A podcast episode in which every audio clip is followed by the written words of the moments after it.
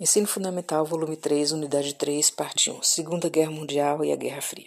Seja Max da Galize procurando um jeito para ficar mais perto de você. Este material tem como proposta expor as ideias e assuntos contidos no livro de história, de forma a atender às necessidades de nossos estudantes. Será uma revisão no final dos seus estudos. Indicaremos vídeos para promover um aprofundamento em alguns temas e conceitos com seus respectivos links no nosso site. Página 69. O que sabemos e o que veremos nessa unidade? 20 anos após a Primeira Guerra Mundial, ocorre novo conflito, a Segunda Guerra Mundial. Foi mais terrível que a Primeira Guerra. Teve mais de 50 milhões de mortes contra 8,5 milhões da Primeira Guerra Mundial. Vimos antes o crescimento do fascismo na Itália, liderada por Benito Mussolini, e do nazismo na Alemanha, por Hitler. Seus regimes autoritários ou totalitários caracterizavam por nacionalismo agressivo, racismo, fatores principais, justificando para isso, na visão deles, a ampliação do poder dos militares. Quando eclodiu a Segunda Guerra Mundial, nacionalismo, racismo, imperialismo e anticomunismo, juntamente com a economia de guerra, onde as indústrias produziam gêneros para os confrontos bélicos, armas e alimentos, enfim, tudo estava no ápice da manifestação e da produção industrial, preparados para o confronto. Mais uma vez, uma aliança se faz para combater o grande poder militar, agora dos nazistas. Fim da guerra, finda também essa aliança. E uma consequência da Segunda Guerra foi o rompimento de aliados e a oposição de dois sistemas políticos, econômicos e ideológicos. Oposição de duas grandes potências mundiais que dividiram o mundo entre os Estados Unidos capitalista e a União das Repúblicas Socialistas Soviéticas, o RSS socialista. Esse novo fenômeno foi denominado de Guerra Fria. Página 70. Motivações para a guerra. O mundo foi afetado pela Segunda Guerra Mundial. A Primeira Guerra foi considerada um conflito europeu, o que levou o mundo a se envolver numa Segunda Guerra Mundial. Foram os problemas da Primeira Guerra que não foram resolvidos, daí o motivo dos mesmos países envolvidos na Primeira Guerra estarem também na Segunda Guerra. Novamente, os interesses imperialistas estão em jogo, assim como foi na primeira. Página 71. Apesar das diferenças do Império Alemão, do Kaiser Guilherme I e o Terceiro Reich de Hitler no nazismo, historiadores tendem a explicar a tolerância das potências liberais, Inglaterra, França e Estados Unidos, ao novo regime na Alemanha, que com seus primeiros movimentos de guerra, eles não o reprimiram por acreditar que Hitler abafaria o movimento da esquerda soviética, destruindo-a. Percebe que os nazistas desejavam uma nova ordem mundial? Com eles, os nazistas no comando. A aliança entre as potências capitalistas, Inglaterra, França, Estados Unidos, mais tarde a Rússia, União Soviética, mais precisamente, foi efetivada com a entrada de outros países em tempos diferentes. Principais razões que motivaram a Segunda Guerra Mundial: rivalidades dos países imperialistas, disputas territoriais e de mercados, contradições sociais durante as crises, inflação, desemprego e a movimentação dos trabalhadores baseada na divulgação das ideias socialistas e comunistas, urgência em exterminar no universo capitalista, é claro, os comunistas europeus e a União Soviética. Crescimento dos regimes nazifascistas, nacionalistas e militaristas, que incentivava os conflitos entre as nações e o fim da expansão comunista. Os movimentos de Hitler e a ação ou falta dela pelos aliados. 1938 Primeiros movimentos de Hitler em direção à Europa. Anexou a Áustria, sem soltar nenhum tiro. Ocupou uma região da Tchecoslováquia onde viviam 3 milhões de pessoas de origem germânica, nos Sudetos, página 72.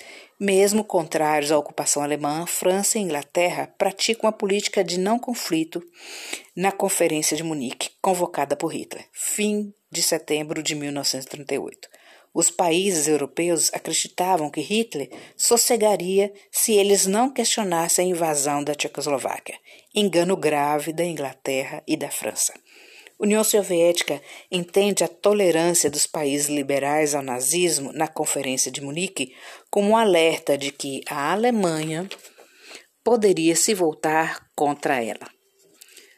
Um ano após a conferência, Hitler assina com a União Soviética, em agosto de 1939, o Pacto Molotov-Ribbentrop, ou Tratado Nazi-Soviético de Não Agressão, este acordo firmava que a Alemanha e a União Soviética não entrariam em conflito e dividiriam o domínio do leste europeu, Tchecoslováquia. Os socialistas pelo mundo não gostaram do pacto. 1 de dezembro de 1939, apesar do pacto nazista, invadiram a Polônia, aproximando do limite fronteira com a União Soviética. De acordo com o pacto e defendendo sua posição de possível invasão nazista, os soviéticos também invadem a Polônia, depois a Estônia, Lituânia, Letônia e Finlândia. Não teve jeito. Após a invasão da Polônia por Hitler, os criadores e aliados da Polônia, Inglaterra e França, tentam evitar o avanço imperialista de Hitler, declarando guerra à Alemanha. Tem início no dia 1 de setembro de 1939 a Segunda Guerra Mundial. Pense sobre a expansão comercial motivada pelo imperialismo do século XIX. Os continentes passam a ter uma conexão econômica, portanto, as guerras, direta ou indiretamente, afetam os países. Como é possível que os países ainda aceitem as guerras? Que interesses há por trás das guerras? As guerras favorecem a quem e por quê? O interesse de alguns países são mais importantes que os da maioria? Se possível, localize no mapa, página 73, a Alemanha, a Áustria, a Tchecoslováquia, a Polônia e a União Soviética. Peça ajuda se necessário. Fiquem atentos ao título e à legenda. Grupos rivais na Segunda Guerra Mundial, principais países. Aliados: França, Inglaterra, Estados Unidos e mais tarde União Soviética e outros. Eixo: Alemanha, Itália e Japão. Página 77. Desenrolar da Segunda Guerra Mundial. Características dos grupos rivais. O eixo, Alemanha, Japão e Itália, esses países desenvolveram o capitalismo mais tarde que os outros, no fim do século XIX e no começo do século XX. Os três quase não possuem colônias ou territórios para dominar política e economicamente. As potências rivais, Inglaterra e França, já tinham abocanhado importantes e grandes partes do mercado. Internacionalmente, pois foram os primeiros a se industrializar. A Primeira Guerra e a Segunda Guerra tiveram a mesma motivação, de cunho imperialista. Conquistas por territórios, matérias-primas e mercados consumidores que estavam nas mãos de suas rivais. Aliados, grupo heterogêneo, diferente, com projetos políticos e econômicos opostos. De um lado, Estados Unidos, Inglaterra e França, grandes potências capitalistas defensoras do liberalismo, do outro, a União Soviética, ou URSS, defensora na época do socialismo. Movimentos dos grupos rivais. O eixo, exército alemão, grande avanço no primeiro ano de conflito, depois da invasão da Europa Oriental, Áustria, sudeste da Tchecoslováquia e Polônia. Era a vez dos vizinhos do norte e do ocidente. A Alemanha vai invadir Dinamarca, Noruega, Holanda, Luxemburgo e Bélgica. Em maio de 1940, foram ocupados pelos alemães. Aliados, tropas francesas e inglesas tentaram impedir o avanço capitalista rumo à França foram derrotados em junho de 1940. Cerca de 350 soldados aliados cruzaram o Canal da Mancha, que separa a França e a Inglaterra, em direção à ilha britânica, com todo tipo de embarcação. Ainda em junho, alemães invadiram Paris. A França se rendeu e, na cidade de Vichy, um governo francês, sob comando do Marechal Philippe Pétain, passou a colaborar com os nazistas página 78. Após essa vitória, os nazistas miram a Inglaterra. A Operação Leão Marinho, invasão ao Reino Unido. Londres e outras cidades sofreram bombardeios aéreos. mas a Força Aérea Real Britânica, ou Royal Air Force, RAF, foi rápida e eficaz em contra-atacar, impedindo a invasão alemã. Com a Itália no eixo, lado alemão, em setembro de 1940, surgiram novas frentes de batalhas. Novos países se aliaram ao eixo, Romênia, Bulgária e Hungria, e outros países foram ocupados pelos alemães. Apesar de, na França, Holanda e Noruega, invadidas com governos que colaboravam com os alemães e setores da sociedade de cada país citado terem simpatizantes do regime nazista, houve resistência de patriotas, principalmente comunistas, organizadores de guerrilhas contra as tropas de Hitler. Fotogravura mostra um grupo de oficiais do alto escalão nazista acompanhando o Führer ou líder Hitler após a rendição da França, tendo atrás do grupo a Torre Eiffel. Eles passeiam pelas ruas de Paris. Fim da fotogravura. Com boa parte da Europa sob seu domínio, meados de 1941, Hitler investe contra os soviéticos, Operação Barbarossa, que seriam decisivos para o fim da guerra. Hitler também reinveste contra o leste europeu. Assim como fizeram com os judeus, planejavam fazer o mesmo contra os eslavos, uma raça inferior, segundo os nazistas. Era o avanço do espaço vital alemão. Desejavam escravizar os eslavos e seu território seria dado ao povo alemão. Página 79.